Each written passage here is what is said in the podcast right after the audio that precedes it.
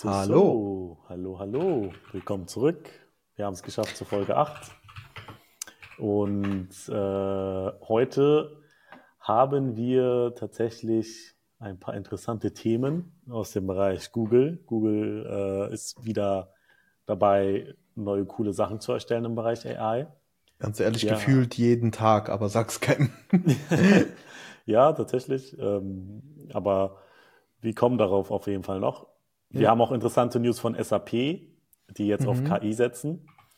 Mm, und es gibt ein kleines Update zu EU AI Act. Und zu allerletzt äh, haben wir auch noch was Interessantes für dich, Adam. Äh, da geht es um äh, Googles Gemini und der Support für Google Ads. Ah, okay. Weil da bist du ja auch teilweise unterwegs und ich glaube, das wird dich ziemlich interessieren. Genau, der Rest interessiert mm. mich gar nicht, dieser AI-Kram. ja, aber ich meine, ja, ja, ich das wird dich ja noch mal ein bisschen mehr interessieren. Ich muss mal ganz kurz, ganz, ganz kurz, bevor wir hier weitermachen, muss ich mal ganz kurz meine Tabs hier organisieren. Ach so. Äh, das ist mir hier zu durcheinander. So. Auf jeden Fall, wir nähern uns immer mehr der Folge 10. Also wir sind sehr dankbar für jeden Zuhörer. Äh, mhm. ist uns eine Ehre. Ich hoffe, ihr bleibt weiterhin dran. Teilt auch gerne weiterhin Feedback. Äh, mittlerweile gibt es auch jetzt schon den Instagram, TikTok, YouTube-Kanal. Da könnt ihr uns auch gerne Feedback teilen. Äh, und bei Instagram könnt ihr uns auch direkt schreiben, falls ihr irgendwie Themen habt, über die ihr reden wollt oder einfach nur eine kurze Rückfrage. Mhm. Stehen wir euch natürlich zur Verfügung. So, auf jeden Fall. Ähm, folgt uns gerne, folgen, folgen für mehr interessante AI-News und zuhören, interessante, interessante Gäste. Es kommen ja noch äh, drei Gäste, die noch gar nicht äh, geuploadet wurden. Wir hatten ja Markus ja, genau. Und bald mhm. kommen noch drei weitere. Aber genau, die werden die Leute dann erfahren, sobald sie online sind. Genau, es bleibt spannend. So, fangen wir doch mal an. Also, Google hat letzte Woche, wenn ich mich nicht irre, äh, ein, ein neues Tool oder ein neues Paper vorgestellt. Live ist es noch nicht. Man kann, es ist zwar auf GitHub Pages gehostet, die Seite. Das heißt Lumière, wenn man das so richtig ausspricht. Meine mhm. Französisch-Skills sind nicht die besten. Hm. Lumière. Wir auf jeden Fall ein Accent, ich glaube, es nennt man so Accent aigu auf dem E, wenn ich in der Schule gut aufgepasst habe. Und Lumière, äh, was ist Lumière? Lumière ist ein hm, Text-to-Video-Model, ein bisschen anders gedacht. Google äh, erklärt auch warum. Ich kann immer auch schon mal mein Screen teilen. Ich genau, also wer Runway schon mal kennt, ist quasi sehr ähnlich. Ähm, also ein Pendant zu Runway, wenn wir schon bei den französischen Betonungen sind. Äh, Runway. Run Kennst du nicht? Denk nee, darüber nach. Hm. Kannst du ja mal ganz kurz aufmachen, aber wenn du willst, ist quasi das Gleiche. Okay, Bloß, das, heißt, sagst du. Genau. Und es okay. existiert schon länger. Also okay, offiziell. Weil, das ist jetzt erstmal nur ein Model, was sie vorgestellt haben und man muss ehrlicherweise, also ich finde es ziemlich beeindruckend, was die hier daraus geschaffen haben. Und mhm. es ist, wie gesagt, ein Text-to-Video-Model. Es kann aber auch Image-to-Video, es kann ähm, Sie nennen es Cinemagraphs. Vielleicht ist das der richtige Begriff dafür. Das sagen Sie zumindest weiter unten. Mhm. Cinemagraphs bedeutet einfach, dass du bestimmte Stellen markieren kannst in einem Bild und die fängt er dann an zu animieren oder beziehungsweise daraus ein Video zu machen. Wie zum mhm. Beispiel hast du ein Bild vom Schmetterling, für die, die es jetzt nicht sehen, auf, in, in, in, auf dem Bildschirm bei uns. Da hast du ein Bild vom Schmetterling was auf einer Blume sitzt und du markierst diese Blume mit dem Schmetterling und er fängt an, diesen Schmetterling zu animieren, sprich seine Flügel schlagen. Das sieht ziemlich gut aus, finde ich. Mm, und sieht nicht, also vorherige Videos fand ich sahen, also von anderen Tools, sahen immer ein bisschen sehr fake aus. Oder man hat gemerkt, dass die quasi irgendwie editiert wurden. Hier merkt man es teilweise auch noch, aber ich finde, manche Videos, die sich hier zeigen, sind schon sehr erstaunlich. Sehr erstaunlich gut in meinen. Ähm, du hast jetzt nicht so viel mit der Content-Kreation zu tun da, gehabt. Du bist mhm. ja eher so in der Coding-Welt. Das ist ja eher so mein Thema. Äh, und mit Runway ist halt so, das gab es halt auch schon. Also gibt es auch schon diese Funktion mittlerweile. Mhm. Äh, schon etwas länger auch schon. Ich glaube, einen Monat oder zwei. Ähm, und das Problem da war immer nur, dass bei dem Video generieren, dieser Einzelbilder, wenn du ein Bild als Vorlage gegeben hast, dass er dann immer so, ähm, wie soll ich das nennen? Es war nicht so, dass das Bild sich Frame für Frame bewegt, sondern es wurden immer irgendwie neue Bilder generiert. Also jeder Frame Genau. war so ein bisschen anders. Mhm. Und das ist halt Gut, hier nicht so. sagst. Und bei Ja, gut, Runway dass ist es auch sagst. nicht mehr so. Aber Ja, ja, gut, dass du das sagst, weil genau das spricht Google eben an, dass Mhm. sie das so nicht machen. Sie sagen, das ist das große Problem von jetzigen Tools, mhm. dass quasi ähm, es werden Keyframes erstellt. Also Mhm. die AI, soweit ich das von Google verstanden habe, sie erklären es zumindest, zumindest so, wie aktuelle Modelle das machen. Du gibst ihnen ein Bild und der erstellt quasi Keyframes Step by Step dafür. Also Zwischenbilder. Von jeder Bewegung erstellt er Zwischenbilder, beziehungsweise mh, du hast ein Bild und er stellt dazu drei weitere Bilder. Zum Mhm. Beispiel Hand oben. Also ich habe jetzt ein Bild von mir, wo meine Hand oben ist. Und dann erstellt er quasi ein Bild. Oder wie könnte man, nee, das mit dem Hand oben Beispiel schlecht. Redest du jetzt von den anderen oder von Google? Nee, von den anderen, von den äh, Ah, okay. Also ich kann es besser, glaube ich, erklären. Der hat quasi ein, äh, nehmen wir jetzt mal mein Bild, das ist ein Typ mit schwarzem Hemd Mhm. und Haaren, mit einer Couch hinten dran, hat die Hand oben. Dann gibt's Mhm. quasi den gleichen Prompt in den nächsten Frame, ähm, wo dann die Hand nicht mehr oben ist, sondern wo die Hand etwas weiter unten ist. Und Genau. dieser Prompt wird wahrscheinlich jedes Mal wieder neu eingegeben, also jetzt ganz banal gesprochen, wodurch dann quasi ein Bild basierend gle- auf den gleichen Prompt erstellt wird, aber es gar nicht das gleiche Bild ist. Es ist quasi jeder Frame ist ein einzelnes Bild, was auch wieder ein bisschen variieren könnte, so wie ich es jetzt verstanden habe. Oder? Korrigiere Also mich. ja, also mit der Handthemen, das war vielleicht jetzt kein gutes Beispiel. Nehmen wir vielleicht das mit dem Schmetterling wieder. Ja, okay. ähm, du sagst quasi, du gibst der AI ein Bild mit einem Schmetterling und du sagst, dieser Schmetterling äh, schlägt seine Flügel. ja. So, dann gibt es eine Startposition und dann sagst du, dieser Schmetterling schlägt seine Flügel nach unten und nach oben. Das heißt, wir brauchen zwei Bilder, erstmal zwei Keyframes, wo äh, das Bild quasi einmal ein Bild existiert, wo die Flügel nach unten gucken und ein Bild, wo die Mhm. Flügel nach oben gucken. Und Mhm. jetzt hat er drei Bilder, er generiert erstmal drei Bilder und füllt die Zwischenframes dann dazu, da, zwischen diesen drei äh, Bildern. Hm. Und das führt dazu, dass die Bewegungen nach Google zumindest nicht immer so flüssig aussehen oder nicht so natürlich aussehen. Und das haben sie quasi jetzt anders gemacht. Ihr Model kann diese Bilder in einem Durchlauf erstellen. Also er macht das nicht, er erstellt nicht drei Zwischenbilder und füllt die, die Bilder Sondern er dazwischen. stellt jeden Frame quasi, den es Genau, mit Video. einem Durchlauf erstellt er sofort alle Frames. Und dadurch wirken die Bilder viel flüssiger. Zumindest sagt das Google. Mhm. Sieht auch zumindest in den Beispielen, die sie hier haben, so aus. Mhm. Und das ist der Hauptunterschied. Also keine Keyframes, Zwischenbilder füllen, sondern mit einem Schwung kann Ihr Model das erstellen. Äh, Sie erklären auch, wie das funktioniert. Das äh, erklären Sie im Detail im Paper. Ich werde jetzt nicht so tief darauf eingehen. Wer das möchte, kann sich äh, in den Show Notes, die können wir in die Show Notes packen, das Paper genauer durchlesen. Ist sehr Mhm. technisch, ähm, würde das den Rahmen jetzt hier sprengen. Aber was Sie zum Beispiel auch machen können, das zeigen Sie auch im Video in Painting nennen Sie das. Sie haben quasi ein abgeschnittenes Video. Da finde ich das mit dem Hund hier eigentlich ganz gut. Mhm. Mm, Du hast quasi ein unvollständiges Video. Hier unten, also es gibt für die, die wieder nicht zuschauen, also das Video nicht sehen, ist es ein Video, wo ein Hund eine Person anspringt und sich freut. Und im Video fehlt der untere Abschnitt. Also man sieht den. Hm. Scroll mal ein bisschen runter. Da ist das mit dem Kleid, das ist, glaube ich, sogar noch besser. Nee, das ist nochmal, glaube ich, etwas anderes. Ah, okay, weil da wird ja auch- Nee, das, das ist noch was anderes. Es geht hier Ah, um okay, das verstanden. äh, Ausfüllen. Also du hast quasi einen Abschnitt im Video, Mhm. der einfach nicht existiert.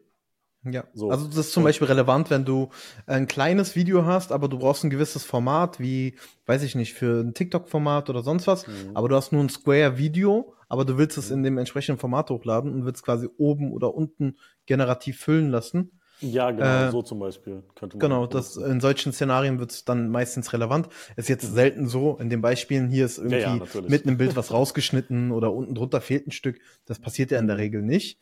Ähm, aber wenn du halt quasi ein gewünschtes Format erreichen möchtest, was du von der Ursprungsdatei nicht hast, dann kannst du Mhm. das quasi damit easy machen. Genau, natürlich, das sind jetzt keine realistischen, würde ich mal behaupten, keine realistischen. oh, Cases. da fehlt ein Quadrat mitten im Video. Haben sie einfach rausgeschnitten. Mal einen grauen Star oder so. Ja, genau. Crazy. Also auf jeden Fall ähm, fehlt hier ein Teil des Videos und die AI füllt das quasi und, mhm. äh, aus, also ergänzt das Video so, dass es Sinn macht. Und es sieht auch ziemlich gut aus, das mit dem Hund. Also ich, also alle anderen sehen wüsste, auch richtig gut aus, ehrlich gesagt. Ja, ja, also wenn ich nicht wüsste, dass das mit AI gefüllt wurde, würde ich jetzt nicht drauf kommen, ehrlicherweise, dass das hier, dieser Part unten vom Hund generiert ist. Mhm. Also ich finde also, auch vor allem das Beispiel mit dem Kuchen so spannend, wo diese Schokosoße äh, runtergegossen wird und wie sie dann auch auf dem Kuchen landet und so. Genau, und ja, stimmt, tatsächlich. Das, das sieht auch, auch, ziemlich flüssig aus, das muss, darf man auch nicht vergessen. Mhm. Ähm, vor allem bei solchen Bewegungen und dann, also ich finde es super spannend. Wie gesagt, mhm. ich bin ein bisschen vorsichtig mittlerweile, was Google und die Announcements angeht, weil äh, ich habe, wie gesagt, gefühlt jeden Tag irgendwas in meinem Newsletter, was ähm, Google-Announcement ist. Mhm. Bloß wenn du dann das immer probieren möchtest, dann fehlt immer irgendwas. Mhm. Also es gibt keine Page dazu, es ist noch nicht live oder keine Ahnung. Mhm. Deswegen bin ich da ein bisschen vorsichtig, aber ich finde es saugeil. Und ähm, vielleicht nochmal, wie diese Technik heißt. Also sie nennen, ist ein ziemlich abgefahrener Name, sie nennen das Space-Time UNet Architecture. Mhm. Fragt mich nicht, wer diesen Namen sich ausgedacht hat. Hm, Keine Ahnung, Astronaut. So, wen es interessiert, der kann nach Space-Time UNet Architecture auch googeln. Wir können auch nochmal, also wie gesagt, wir packen das Paper in die Show Notes. Mhm. Und mh, mm, sie sagen eben, wie gesagt, dass sie das in einem Rutsch erstellen können, ohne dass sie Keyframes dazwischen erstellen.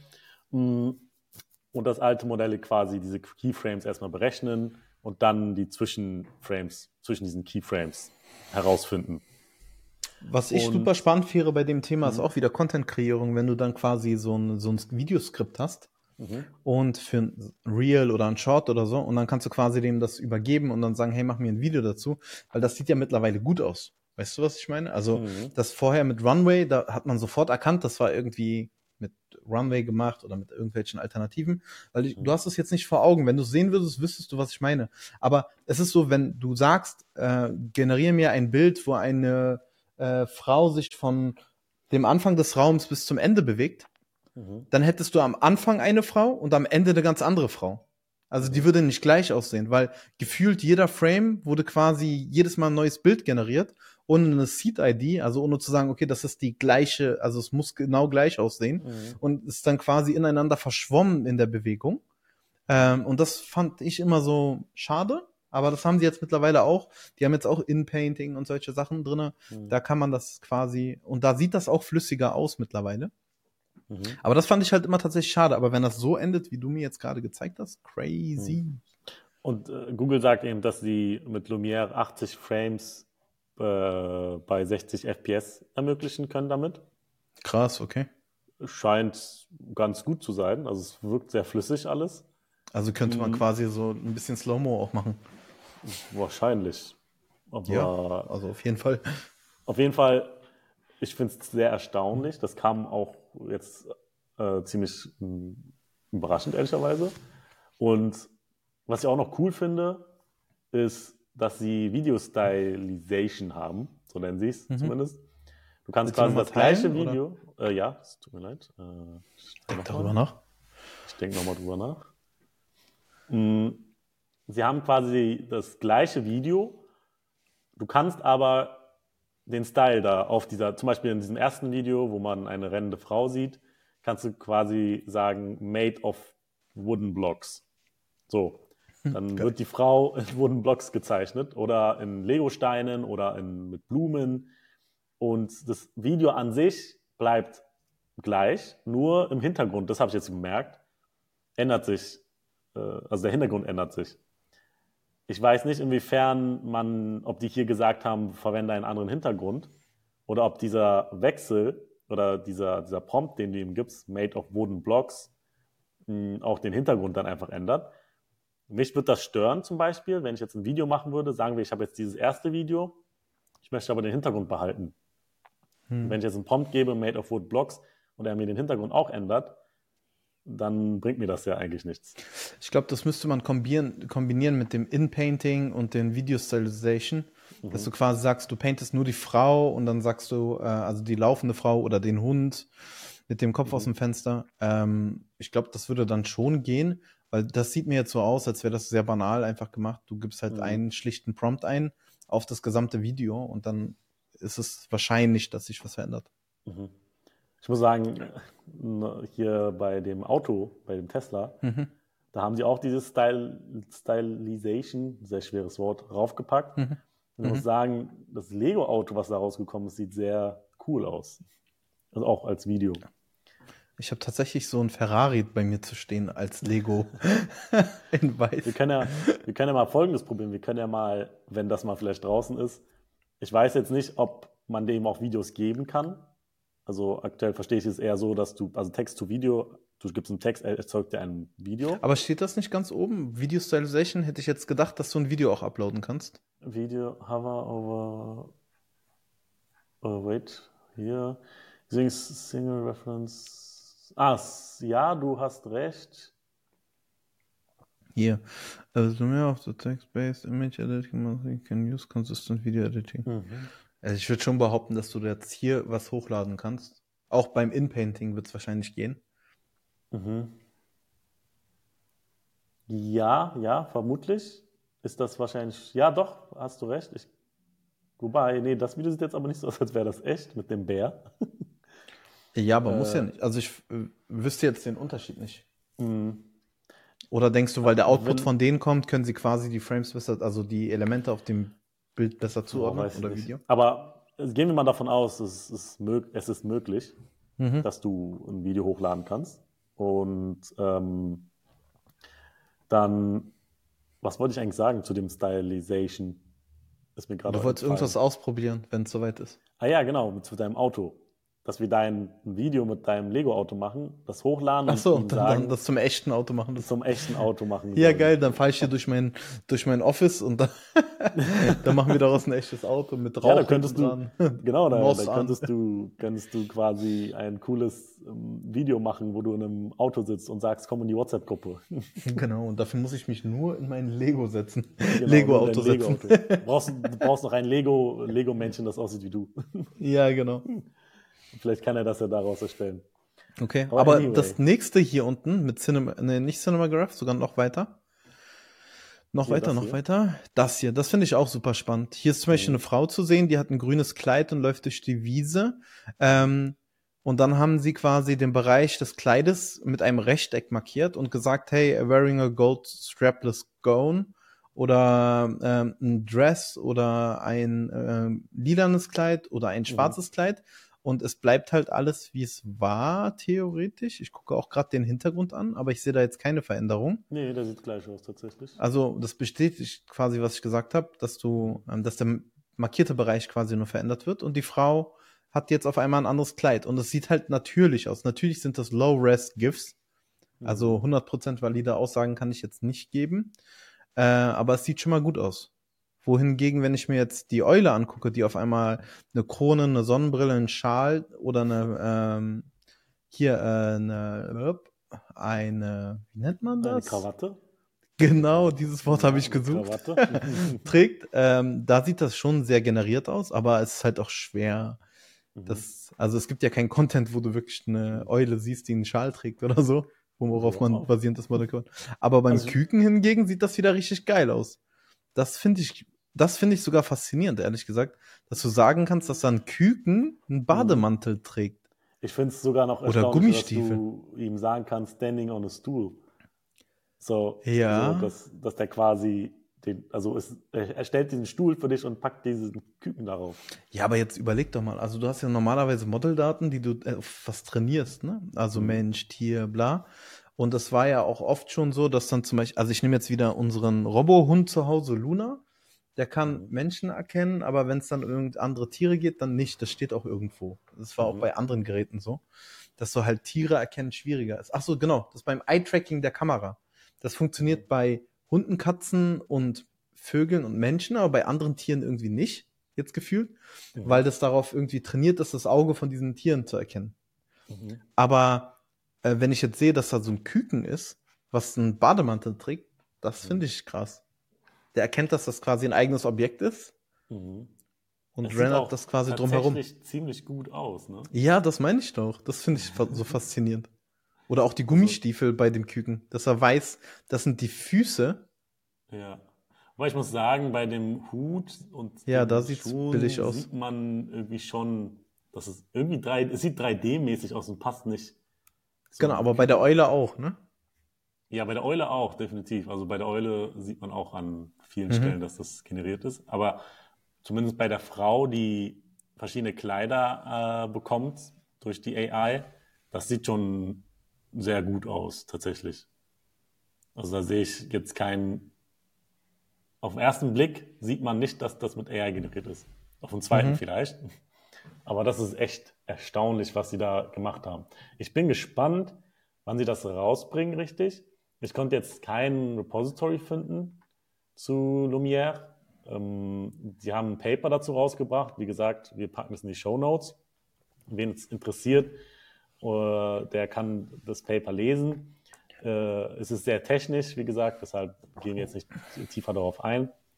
Und äh, genau, Ihr könnt uns auch schreiben, falls ihr Fragen habt, ne? Also abgesehen ja, davon. genau. Also um, um vielleicht, wenn ihr Fragen zu diesem, äh, zu dem Flow habt, die, die zeigen das hier auch und erklären das.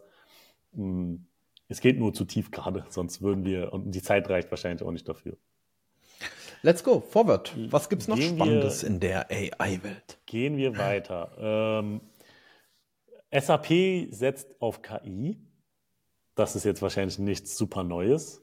Mm, Aber sie werden, haben sie auch gesagt, das hat der Vorstandschef Christian Klein gesagt, sie werden 8000 Stellen streichen. Streichen heißt jetzt nicht, dass die Leute alle entlassen werden. Sie sollen umgeschult werden. Mm, Dennoch finde ich, finde ich, es zeigt das, wie krass gerade die, diese KI-Welle, die ja jetzt gerade so herrscht, den Arbeitsmarkt umkrempelt.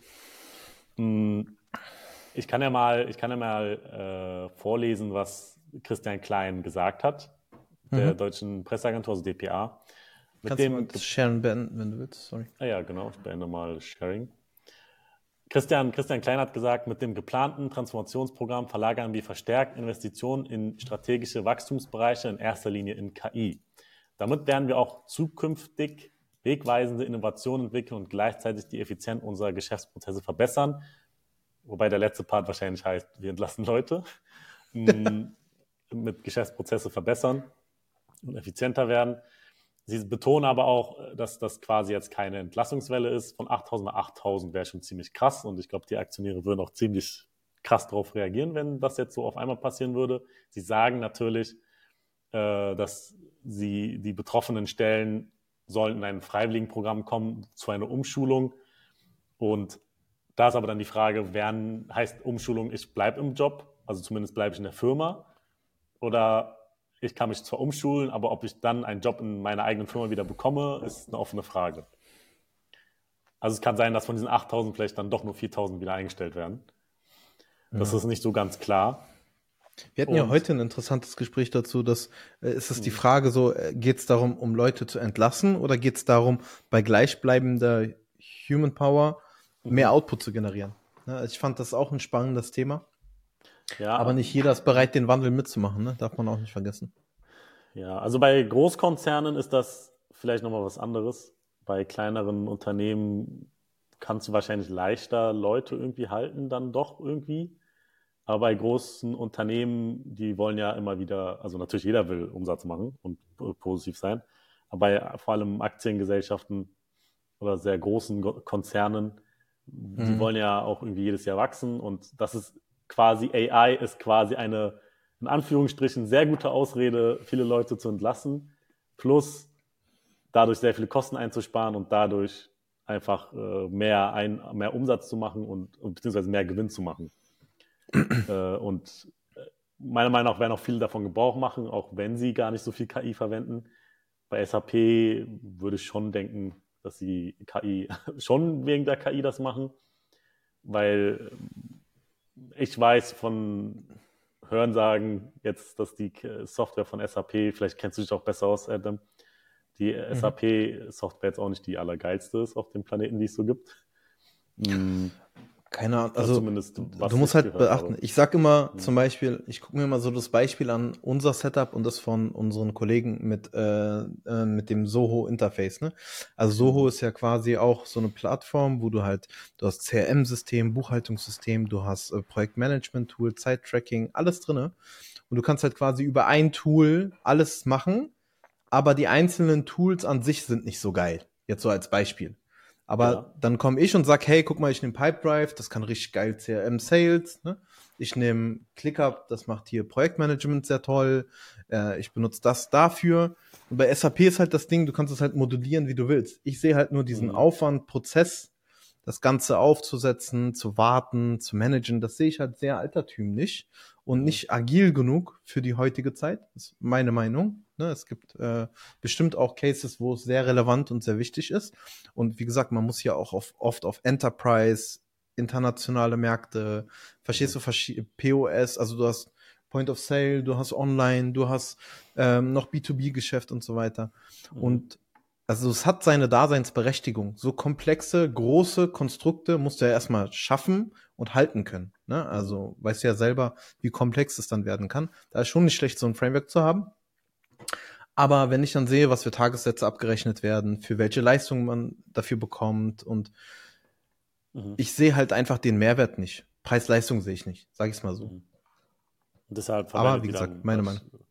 Verwendet ihr oder bei dir deine Kunden dann also, wahrscheinlich auch andere äh, SAP oder Alternativen, kleinere Alternativen vielleicht? Genau, es gibt ja auch ServiceNow, es gibt ja auch äh, SAP Business One, es gibt auch kleinere Möglichkeiten. Also wie gesagt, es hat immer was mit der Größe des Unternehmens zu tun mhm. und alles hat irgendwo so eine Daseinsberechtigung.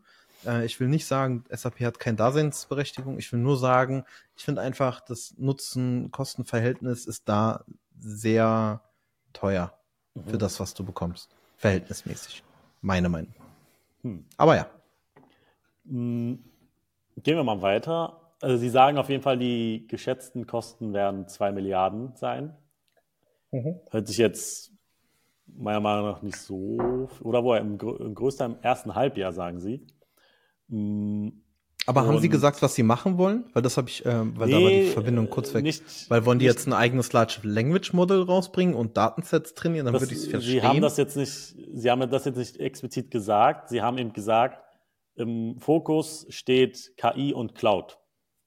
Mhm. Sie fangen gerade auch an, also oder nicht nur gerade, sie sind schon länger dabei, dieses, was du gesagt hast mit dem großen Aufsetzen und dieses umständliche, also was du meinst, mit, sie müssen es aufsetzen, du hast da Experten, die es für dich aufsetzen. Sie wollen das eben in die Cloud verschiften, so wie das halt irgendwie Salesforce teilweise, glaube ich, auch schon macht, mhm. dass sie es aus der Cloud verkaufen und monatlich Gebühren nehmen, anstatt für das einmalige Aufsetzen. Mhm. Und dann Wartungsverträge machen oder so. Hm. Das gibt es beides bei SAP. Du nimmst Geld fürs Aufsetzen und mhm. fürs und Warten. Wahrscheinlich. ja, genau. So Aufsetzen plus Warten. Aber wenn du es in die Cloud shiftest, dann kannst du ja monatliche Sätze einfach nehmen. Und musst, also die Wartung ist ja dann eigentlich theoretisch mit drin, wenn mhm. du halt monatlich dafür zahlst. Hm. Und sie haben ja eigentlich nur gesagt, sie sind auf KI und Cloud-Umsatz, also sie haben sich darauf fokussiert. Und deshalb haben sie das angekündigt. 8000 Stellen werden, ist in Anführungsstrichen gestrichen. Leute werden umgeschult und am Ende wird sich zeigen, wie viele von diesen Leuten am Ende bleiben werden. Mhm. Aber wie gesagt, ich finde, das zeigt, also dass so ein großer Konzern das auch schon so ankündigt, hm, zeigt auch wieder, meiner Meinung nach, dass die KI gerade vor allem dieses Jahr einiges äh, umstrukturieren wird in der Arbeitswelt.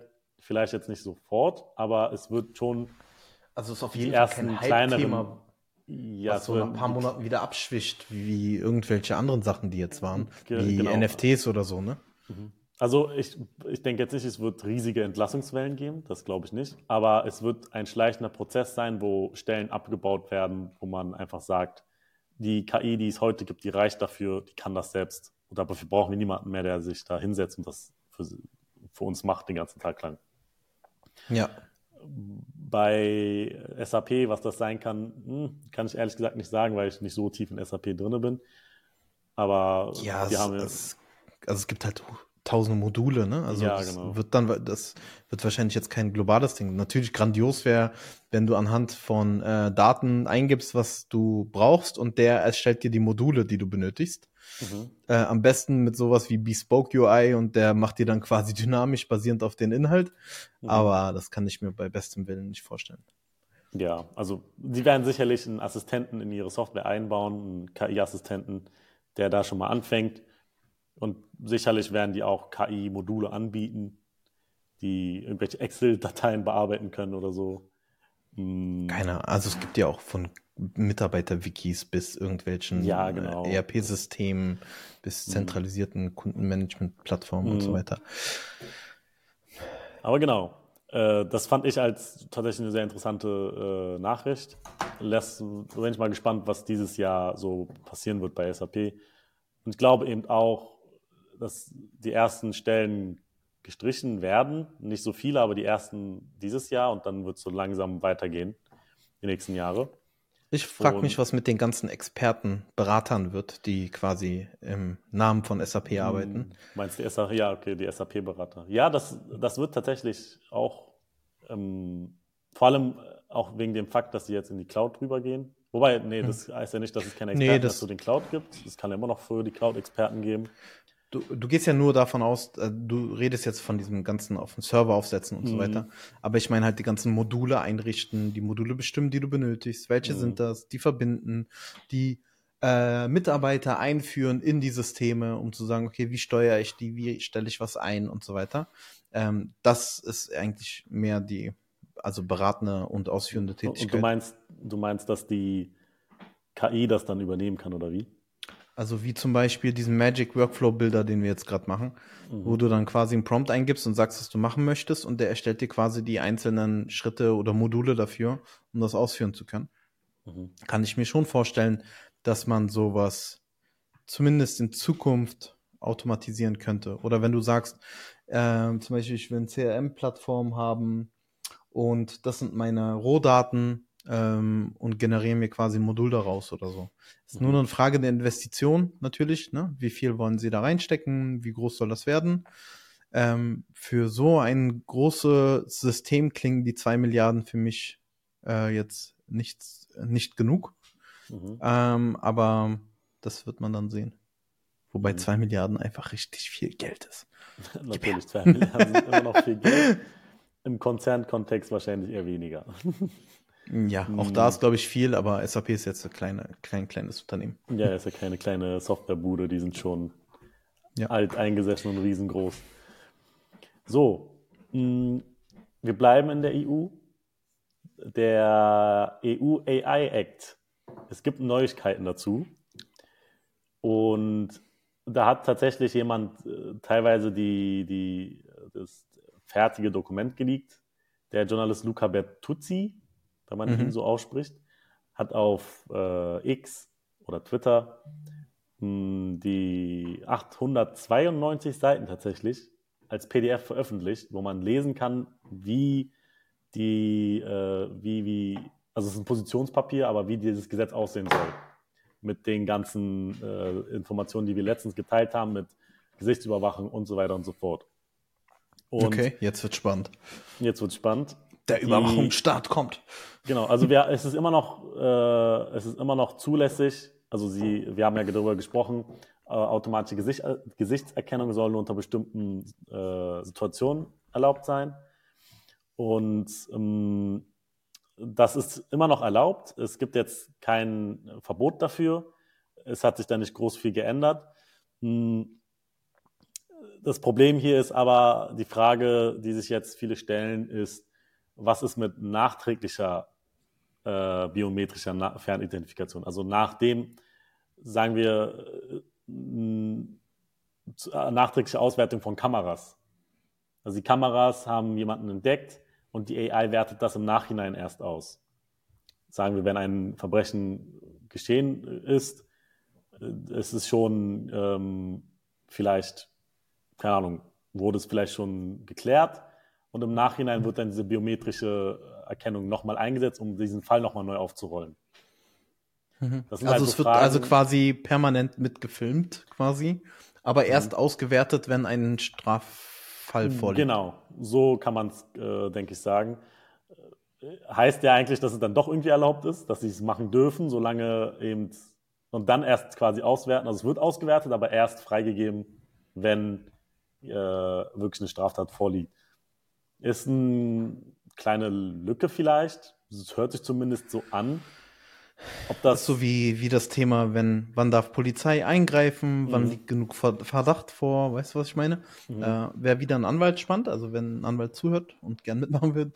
Aber ähm, also ich denke halt, das lässt halt viel Spielraum zum Ausnutzen äh, aus der Perspektive des Staats, weil ganz ehrlich, also es wird permanent mitgefilmt. Ob, wir, ob das jetzt irgendwo abgelegt wird oder nicht abgelegt wird. Also es muss ja gespeichert werden, damit später ausgewertet werden kann. Mhm.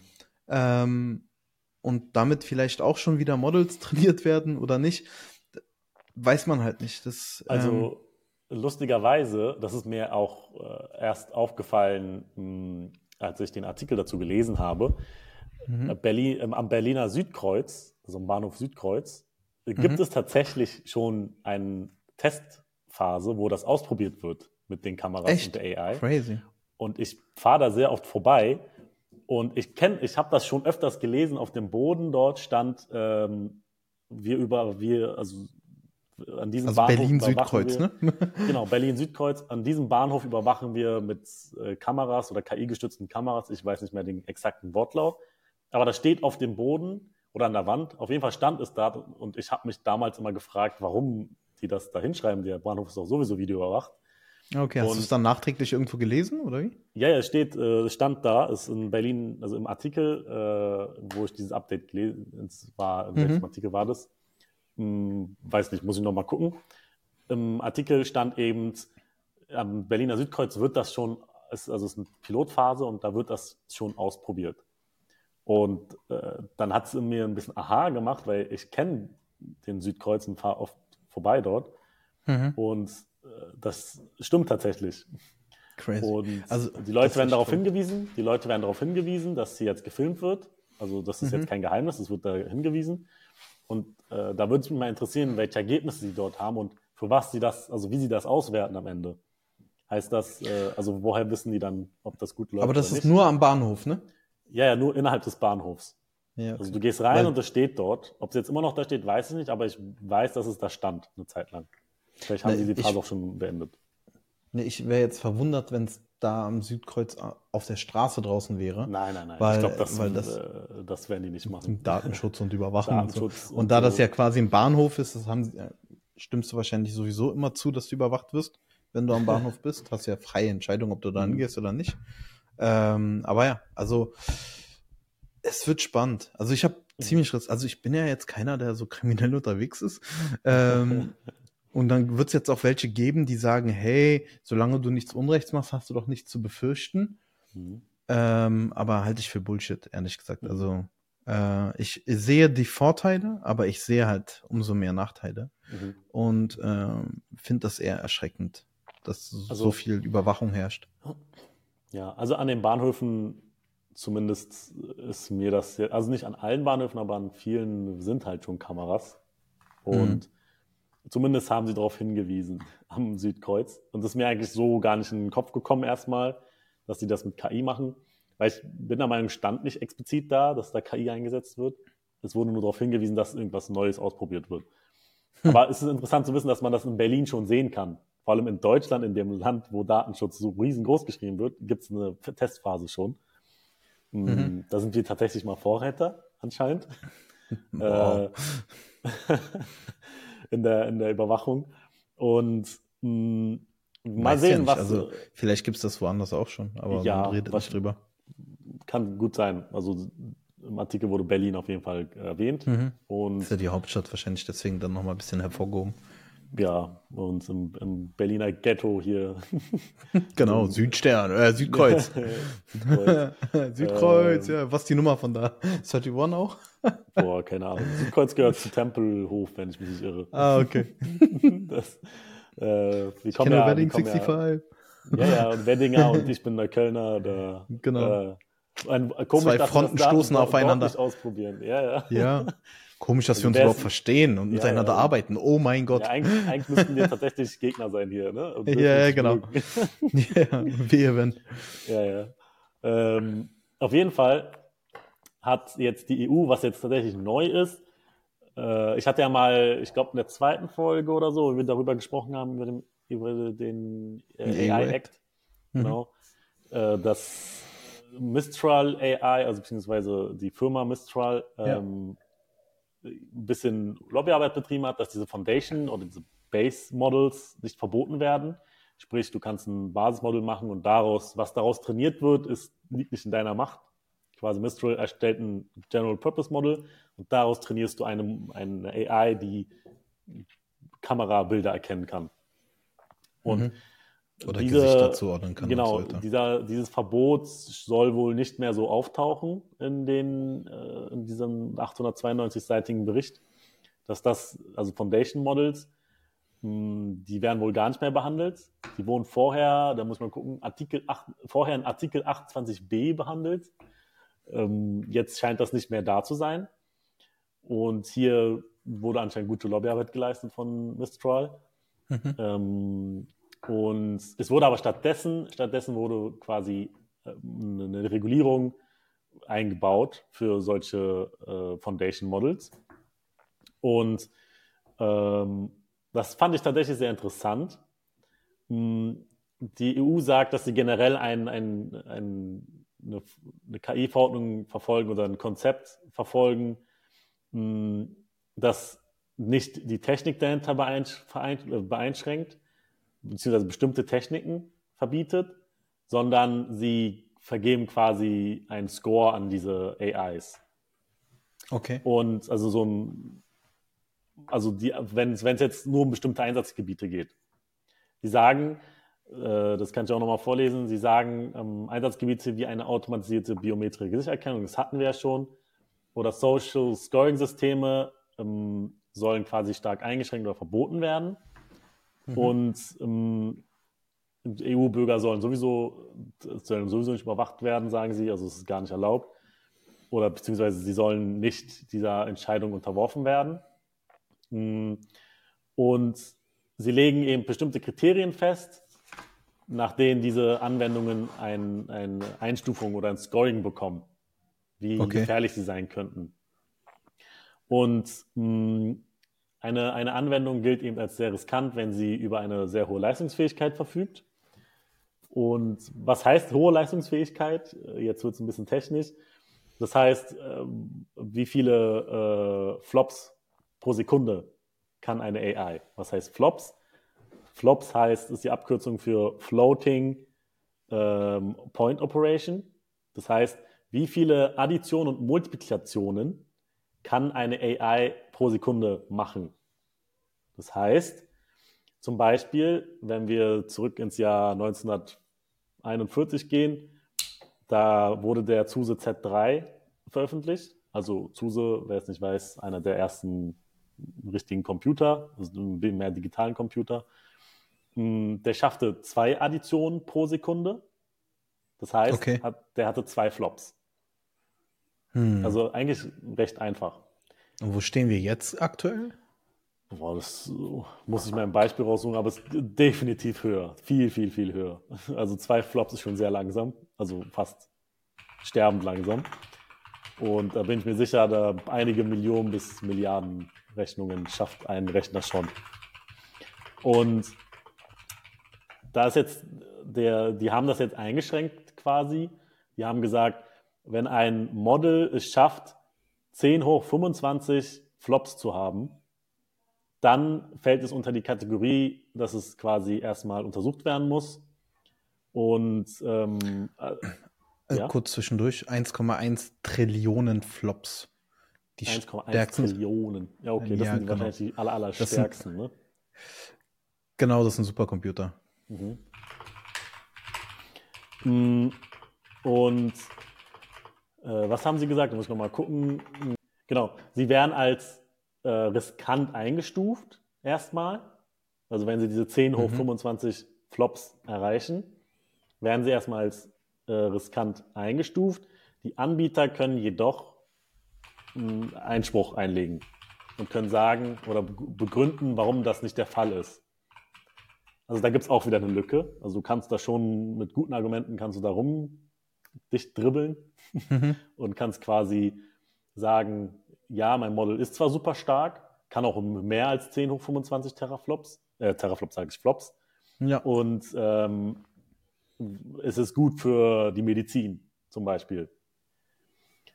Hm, ich weiß ehrlich gesagt nicht, ich weiß ehrlich gesagt nicht, wie sie auf diese 10 hoch 25 kommen. Die klingen mir ziemlich aus dem, gar ziemlich random vor, weil sie einfach keinen Punkt hatten, wo sie sagen, es reicht. Okay. Äh, sicherlich gibt es da aber auch irgendeinen, irgendeinen äh, Gedanken dahinter. Aber auf jeden Fall, das ist der aktuelle Stand. 10 hoch 25 Flops, also Floating Point Operations. Addition. Per second. Dafür oh, ja, per second. PS genau. ist per second. Genau. Addition pro Sekunde, also Addition und oder Multiplikation pro Sekunde. Und wenn das erreicht wird, erstmal als riskant eingestuft. Anbieter dürfen Einspruch einlegen. Und die Kommission, die EU-Kommission ist angehalten, eine Liste zu erstellen ähm, von all den Models, die als riskant eingestuft werden. Und natürlich veröffentlicht, also die müssen sie veröffentlichen und aktuell halten. Das heißt, theoretisch sollten wir bald eine Liste haben von ganz vielen Models, die vielleicht noch nicht veröffentlicht wurden. Und die, also da könnten wir vielleicht auch schon GPT-5 sehen und das ist vielleicht als eingestuft als riskant. Mhm. Kann man vielleicht schon mal Leaks äh, sehen, dass da fast ein, eingereicht wurde und es vielleicht erstmal auf die Liste geschoben wurde von riskant. GPT 6, 7, 8 und so weiter und so fort. Und wir sehen eine ganze Liste von Models, die vielleicht uns Menschheit töten möchte. Oder unser also, Überleben sichern. Das kann ja reaktionsschnell sein. Genau. Und trotzdem Gutes wollen. Ja. Reaktionsschnell also, heißt ja nicht, dass es äh, immer schlecht ist, sondern wir ja, haben nur Angst dafür, dass sie schlauer sein könnten als wir, auch wenn sie Gutes wollen. Ja. Aber das ist jetzt quasi zusammenfassend das, was aktualisiert wurde. Äh, die Anbieter haben jetzt nicht freie Hand bekommen. Sie werden eingeschränkt mit diesen 10 auf 25 Flops mit Einspruchsrecht. Sicherlich bin ich, also ich bin mir sicher, dieser Wert wird noch hochgesetzt, weil diesen, den werden wir sicher relativ schnell erreichen irgendwie. Ich glaube, der erste Schritt ist erstmal über einen Überblick über den Markt zu bekommen, weil so wie es ja, genau, das, ist und so das schnell wie was rauskommt. EU, genau, das genau. will die EU sowieso. Ich glaub, und das quasi auch die Nachweispflicht da ist und dass du überhaupt mhm. auch dich anmelden musst als neues mhm. AI-Unternehmen, dass du solche Models hast und wie stark und schnell die sind, wenn du in Europa mhm. rein willst. Europa meint das ja auch aktuell extrem ernst. Ne? Die haben ja auch mhm. Apple jetzt gerade irgendwie wieder zurechtgewiesen mit einem externen App Store für EU und so weiter, mit anderen mhm. Regularien. Und Apple zieht da halt nach, ne? Muss halt. Gibt es mhm. keine Option, um das nicht zu tun. Ähm, genau. Und ähm, es ist quasi auch nicht erlaubt, EU-Bürgern äh, äh, quasi nur mit AI zu bewerten. Also du kannst nicht sagen, du bekommst nur einen Kredit basierend nur auf AI. So verstehe ich ah, das okay. zumindest. Du darfst ja. die nicht dieser Entscheidung unterwerfen. Du darfst AI verwenden, aber du darfst quasi nicht nur sagen, ja, die AI hat das gesagt und kein Mensch überprüft das nochmal. Mhm. Da sehe ich schlecht für unsere Aktien, ne? ja. Wie hießen die nochmal? Äh, Upstart. Upstart, Upstart, genau. Sorry. genau. Da haben wir schon, wir haben investiert und sind nicht, haben nicht mal die Ahnung, wie welche, wie diese Firma heißt. Ich habe da investiert Doch. und habe das auch ganz schnell wieder vergessen. ja, ein bisschen äh, zeitlich bisschen, nicht so günstig investiert, aber okay. Ja. Wobei ich äh, tatsächlich noch an die glaube. Äh, vielleicht für alle, die nicht ups, äh, upsell, upsell Also erstmal, das ist keine Aktienberatung. Genau, keine Aktienberatung. Weil wir haben äh, sehr viel Verlust damit noch. Also kein Buchverlust, sondern äh, der Kurs den, ist einfach extrem auf, abgestürzt. Genau. Also ich selber bin, glaube ich, bei, als der Aktienwert bei 300 Euro war. Hm. Und jetzt liegt er, glaube ich, bei 30. Lass mich nicht lügen. Irgendwie sowas, ja. Also. Aber der ist sogar zur letzten Veröffentlichung der Zahlen, ist der quasi, also ich war plus minus null, hätte mhm. ich verkauft, habe ich aber nicht. Ähm, aber ist dann nochmal wieder ein bisschen abgeschmiert, aber erholt sich langsam. Aber mal gucken. Also, äh, um das zu erklären, genau, das sind genau. die Schufa, also diese Schufa-Prüfung, äh, wenn du einen Kredit beantragst, die ist in der Bank aktuell so ziemlich manuell aktuell. Äh, du schickst einen Antrag zur Schufa, die geben dir einen Scorewert, dann gibt es eine interne Kalkulation der Software und dann gibt es quasi eine Aussage vom Bankberater, ob er den Kredit genehmigt oder nicht. Mhm. Und dieser ganze Prozess, der basierend auf so altertümliche Datensets und so weiter funktioniert, der soll mit einer KI ersetzt werden. Also es gibt es auch. Es gibt auch schon Banken, auch in Amerika, wo das äh, eingesetzt wird. Und Upstart ist quasi ein KI-Modell, was basierend auf Informationen, die sie von dem Kunden bekommen und bisherigen Kreditausfallrisiken, mhm. ähm, dir einen Scorewert gibt, sofort, quasi per Knopfdruck, mhm. ob du geeignet bist für den Kredit oder nicht. Über verschiedene Kriterien hinweg. Und äh, es ist halt schwierig, das zu beurteilen, weil ein Kreditausfall passiert ja nicht in der Regel nach einem Jahr oder zwei, mhm. sondern auch etwas später. Mhm. Und dadurch gibt es natürlich noch keine großen Langzeitstudien. Also ist das eigentlich irgendwo so ein Vertrauensbeweis, den man der KI gibt mhm. äh, und sagt, oder so ein Vorschuss an Vertrauen, um zu sagen, okay, ich vertraue auf die Idee, es wird schon funktionieren. Umso mehr Menschen halt, also Firmen daran teilnehmen, Banken, umso besser wird das Model halt am Ende. Mhm. Ähm, deswegen finden wir die Idee grandios. Die Umsetzung laut Statistiken war auch sehr gut. Mhm. Äh, jetzt ist nur das Problem, dass äh, aktuelle ähm, hier die Zinsen steigen, dadurch wird dann mhm. die Nachfrage nach Krediten geringer und dadurch auch natürlich die Nachfrage nach dem Tool. Mhm. Aber ja, um nicht also, zu sehr außen vor zu halten. also ich finde das, finde ich auch immer noch klasse, ehrlicherweise mhm. auch wenn sie jetzt so abgestürzt sind. Und ich glaube auch, sie werden wieder steigen. Aber wie gesagt, das ist kein Dis das, ein Disclaimer nochmal, keine Aktienberatung. Ja, ja. Äh, wir haben viel Geld damit gerade verloren, aber wir glauben an sich. Noch nicht. Ja, ja noch. Der Kurs ist gefallen. ja, ja. Wir glauben an sich an die KI, äh, die sie verwenden, glauben wir, weil die ziemlich gut funktioniert. Hm, die Zeit wird zeigen, ob wir recht haben oder nicht. Genau. Äh, Lass genau. uns das Google Ads-Thema kurz noch angehen, äh, mhm. weil die Uhr, ähm, zeigt schon 51 Minuten. Wir sind wieder nah dran an der Grenze. Mhm. Google Ads. Google Ads. Also, Google kündigt Gemini Support an für Google Ads. Mhm. Das äh, habe ich mir tatsächlich, also mich habe ich per persönlich habe mich schon lange gefragt, warum sie das nicht schon längst eingebaut haben. Es mhm. gibt andere Tools, die das schon machen teilweise oder so ähnlich jetzt nicht auf Google Ads bezogen, aber dass sie Creatives erstellen, zum Beispiel at Creative, die Plattform, at creative.ai, mhm. die können dir Creatives erstellen. Und jetzt fragt sich vielleicht jeder, warum Creatives, Google, die Bilder und so, die muss ja selber hochladen. Tatsächlich will Google auch dir anbieten, dass sie für dich Creatives erstellen, basierend auf dem Link deiner Webseite. Cool. Das heißt, du gibst äh, Google deinen Link also einfach deine Webseite und basierend darauf erstellt Google dir quasi die, deine ganzen Creatives, also ähm, Ads mit Titel, Beschreibung, auch Bildern und so weiter und so fort. Also mhm. aktuell war das immer so, nur so kurze Aufklärung, du konntest schon immer dynamische Video-Ads auch zum Beispiel machen. Mhm. Da konntest du deinen Product-Feed einspeisen und halt die Produktbilder nehmen und der hat dann quasi basierend auf Zielgruppe und Person das entsprechende Produkt in das Video platziert, was er schon vorgeneriert hatte. Mhm. Ähm, klingt auf jeden Fall super interessant. Wenn er das quasi alles crawlt und selber beschafft, was er braucht, natürlich grandios.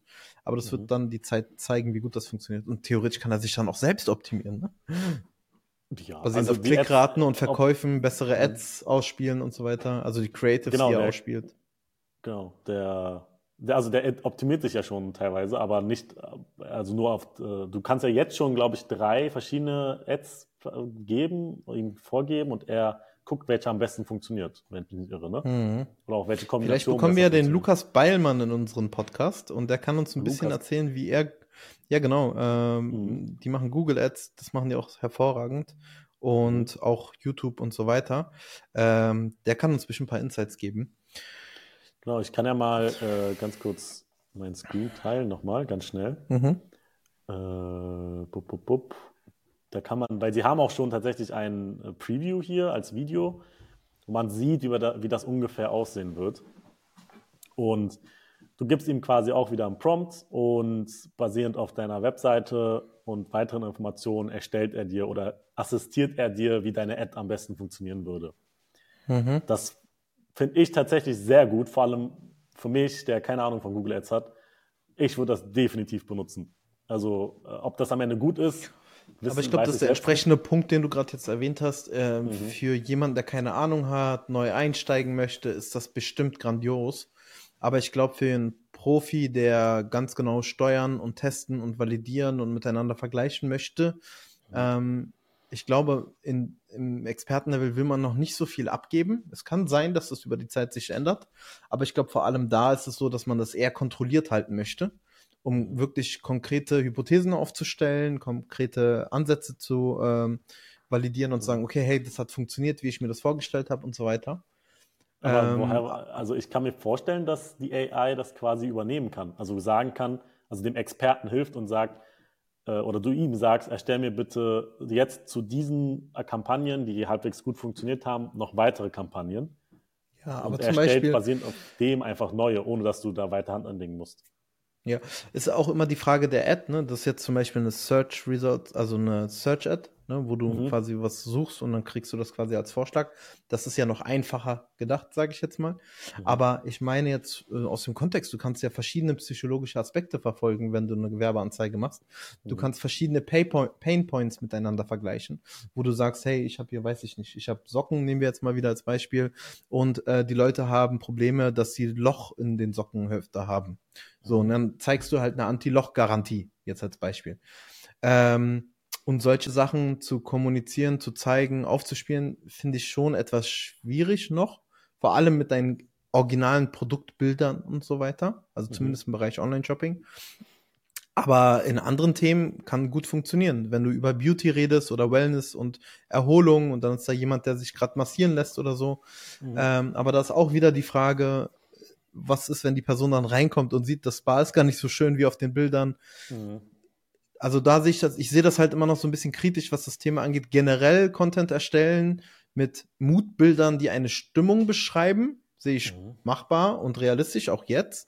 Aber wenn es dann wirklich produkt- oder standortbezogener Content sein soll, dann muss die KI dann auch zum Beispiel die Bilder aus der Webseite scrapen und die existierenden Bilder zum Beispiel verwenden. Oder, Die oder du kannst Kombi Bilder hochladen. Ja oder hochladen, genau. Und das ja dann eigentlich, aber das geht auch jetzt schon, soweit ich weiß, dass du da quasi ein Asset, also so Assets zur Verfügung stellst, aus denen dynamisch dann eine äh, Anzeige geschaltet wird. Das mhm. geht auch schon. Du kannst auch jetzt schon verschiedene Textpassagen angeben und dann kannst du sagen, okay, das sind alles mögliche Texte und Wörter, mit denen du arbeiten darfst. Strahl sie so aus, dass sie dann ähm, äh, ausgespielt werden. Ich glaube, die heißen Dynamic Search Ads. Mhm. Und äh, was ich richtig spannend fände, was ähm, im, also ich sag jetzt mal im Advanced-Bereich eingesetzt wird, sind Skripte, um Kampagnen ein- und auszuschalten nach gewissen Kriterien. Du kannst mhm. ja zum Beispiel auch Keywords exkludieren, inkludieren, die in der Anzeige relevant sein sollen. Mhm. Du kannst aber auch ein Skript schreiben, was basierend auf Ereignisse bestimmt, welche dann ein- und ausgeschaltet werden, damit deine Anzeigen effizienter schalten, dynamisch. Und da war es halt am Anfang so, wo halt ChatGPT rausgekommen ist, dass man quasi in GPT seine Skripte schreiben lassen hat für Google Ads, die dann reinkopiert hat und das dann quasi ausgeführt hat.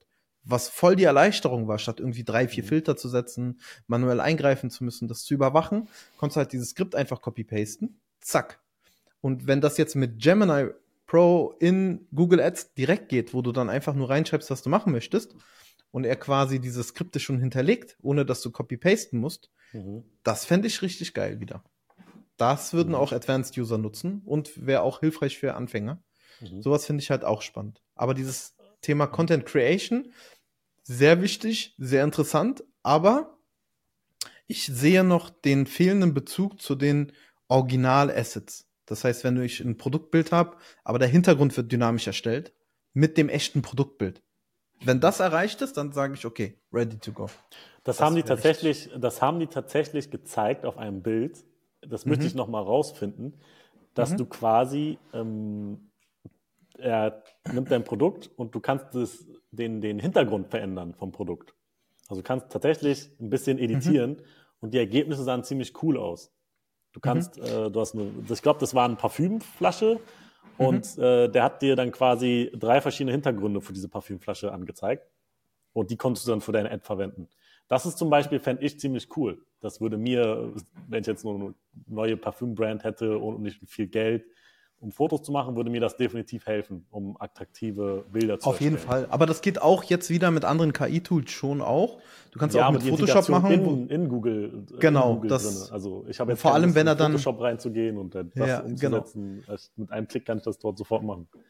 Und das dann dynamisch, ne? Und dass dann quasi mhm. die Anzeige basierend auf die Creatives automatisch optimiert wird in Zukunft. Und dass er dann sagt, okay, hey, ich nehme jetzt ganz einfaches Beispiel, der grüne Hintergrund hat besser als der rote funktioniert, also spiele ich mhm. mehr Grün aus. Oder ich passe nochmal verschiedene Grünwerte an, um zu mhm. gucken, ob ich mit verschiedenen, mit einem anderen Grünton vielleicht besser bin als vorher. Mhm. Ähm, das wäre natürlich Next Level. Äh, darauf hätte ich natürlich richtig Lust und das wäre total nutzerfreundlich und für Google natürlich wertvoll, weil mhm. wenn die Kampagnen besser funktionieren, gibt es mehr Menschen, die sie buchen. Und wenn sie einfacher steuerbar sind und quasi diese Eintrittshürde geringer ist, dann machen sie auch mehr Umsatz. Also ich sehe da halt großen Vorteil für Google. Mhm. Und Google, Google sagt auch, und ich vermute, natürlich müssen sie das irgendwie sagen, dass ihre Advertiser, also dass das positiv ihren Advertisern geholfen hat. Das ist, das haben wir, glaube ich, noch nicht erwähnt. Äh, Gemini oder Gemini ist für Google Ads aktuell nur in, im US- und UK-Bereich aktiv, soll mhm. als nächstes für englischsprachige Leute ausgerollt werden und dann, dafür gibt es noch keinen wirklich eine Ankündigung, aber wird sicherlich kommen, äh, für den Rest der Welt. Wann es in Europa ja. ist, dafür gibt es leider noch keine Veröffentlichung oder kein Datum. Kommt sicherlich aber noch. Vielleicht sogar ja, in diesem bestimmt. Jahr. Und bestimmt, bestimmt. Ähm, das Interessante hier ist auch, erstmal, bevor ich zum letzten Punkt komme, du musst natürlich die Kampagne äh, genehmigen. Der schaltet sie nicht einfach live. Du musst, nachdem du es generiert hast, alles musst du sie einmal genehmigen und dann kann er sie live schalten. Mhm. Ist ja irgendwie obvious. Aber was interessant hier ist, deine ähm, deine äh, Ads werden gekennzeichnet als KI generiert. Ah, okay. Beziehungsweise, krass. ob das jetzt im Google-Feed passiert, in der Google-Suche oder anders, habe ich jetzt nicht verstanden, aber auf jeden Fall werden deine Bilder ähm, technisch markiert. Sprich, Google äh, schreibt in die Metadaten des Bildes rein, dass dieses Bild KI generiert ist so dass mhm. jeder nachvollziehen kann, dass es kein echtes Bild ist, sondern ein KI-generiertes Bild. Was ich tatsächlich gut finde. So kannst du rausfinden, ob dieses Bild tatsächlich, also du wirst halt darauf hingewiesen, das ist nicht echt. Natürlich sieht das ein normaler User jetzt nicht. Und ob Google das anzeigt und ob das negative Auswirkungen hat bei den Ads, also wenn unter den Ads so kleinen Anzeigen KI generiert. Ja. Weiß ich nicht, ob das jetzt schlecht oder gut ist für Google. Ich glaube, das ist auch eine Art Selbstschutz, weil ja auch ja, vor allem, weil der wegen, Content hm.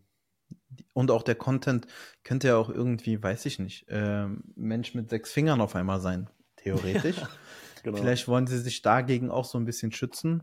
Mhm. Und oder es ist auch noch eine Art Growth-Hack, weil wenn Leute sehen, dass du mit Google-Anzeigen KI-generierte Bilder direkt erstellen kannst, ist das auch äh, bestimmt für manche interessant zu sagen, hey, ich probiere das mal. Mhm. Aber du, Google hat auch einiges ausprobiert mit P, also was heißt ausprobiert? Sie rollen es halt aus, PMAX-Kampagnen, bla.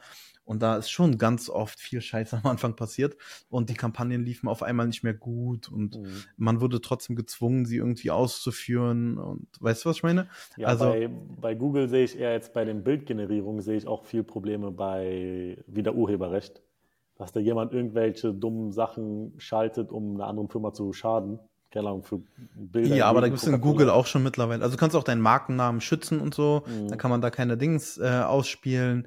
Also es gibt verschiedenste Wege, wie man sich dagegen auch wieder aufbereiten, vorbereiten mhm. kann oder schützen kann. Aber ja, natürlich. Ich sehe mehr das Problem so, dass einfach der Output äh, so abstrakt ist und wenig direkt mit dem Produkt zu tun hat, was du hast. Weißt du? Das sehe ich immer als größtes Problem, dass nicht dein Originalprodukt gezeigt wird oder das Szenario dafür nicht ideal passt ist. Ja, also sie zeigen dein Produkt, dein Originalprodukt tatsächlich. Also ja, ich meine, ich rede einen Schritt weiter, wenn das mhm. dynamisch erzeugt wird. Jetzt gerade musst du noch bestätigen, ist es mein Produkt, passt das so, mhm. wie es ist. Aber ich meine zum Beispiel YouTube Ads zum Beispiel, wo dann so ein Creative äh, gezeigt wird. Oder mhm. äh, Google Display Ads, wo du nur ein Bild siehst. Verstehst du? Wo nicht nur dein Produkt ja. platziert ist, wo, sondern auch ein schöner Hintergrund, äh, mit ein, vielleicht sogar ein Text drauf. Solche Sachen, dass sie quasi dynamisch erstellt werden. Mhm. Da sehe ich mehr so die Herausforderung äh, für mhm. die Zukunft. Jetzt gerade natürlich musst du bestätigen, das wird quasi selbst zusammengebastelt, direkt an einem Tool. Schon mal ein großer Vorteil. Mhm. Aber es geht auf jeden Fall noch mehr. Guti. Äh, okay. Wir kommen zum Ende und genau. äh, schauen wir mal, was Google in den nächsten paar Monaten macht. Ich würde das auf jeden Fall gerne ausprobieren. Ja, genau. Ich will auch viel mehr ausprobieren, als nur von mhm. denen zu lesen. Mal gucken, was da als nächstes greifbar ist, damit wir das mal auch testen können. Neben mhm. Gemini. Deswegen vielen Dank fürs Zuhören. Wie immer, schreibt in die Kommentare, falls ihr Fragen habt oder Themenvorschläge. Äh, wir sind sehr dankbar dafür und hoffen, das hat euch Spaß gemacht. Macht's gut. Bis demnächst. Macht's gut. Bis zum nächsten Mal.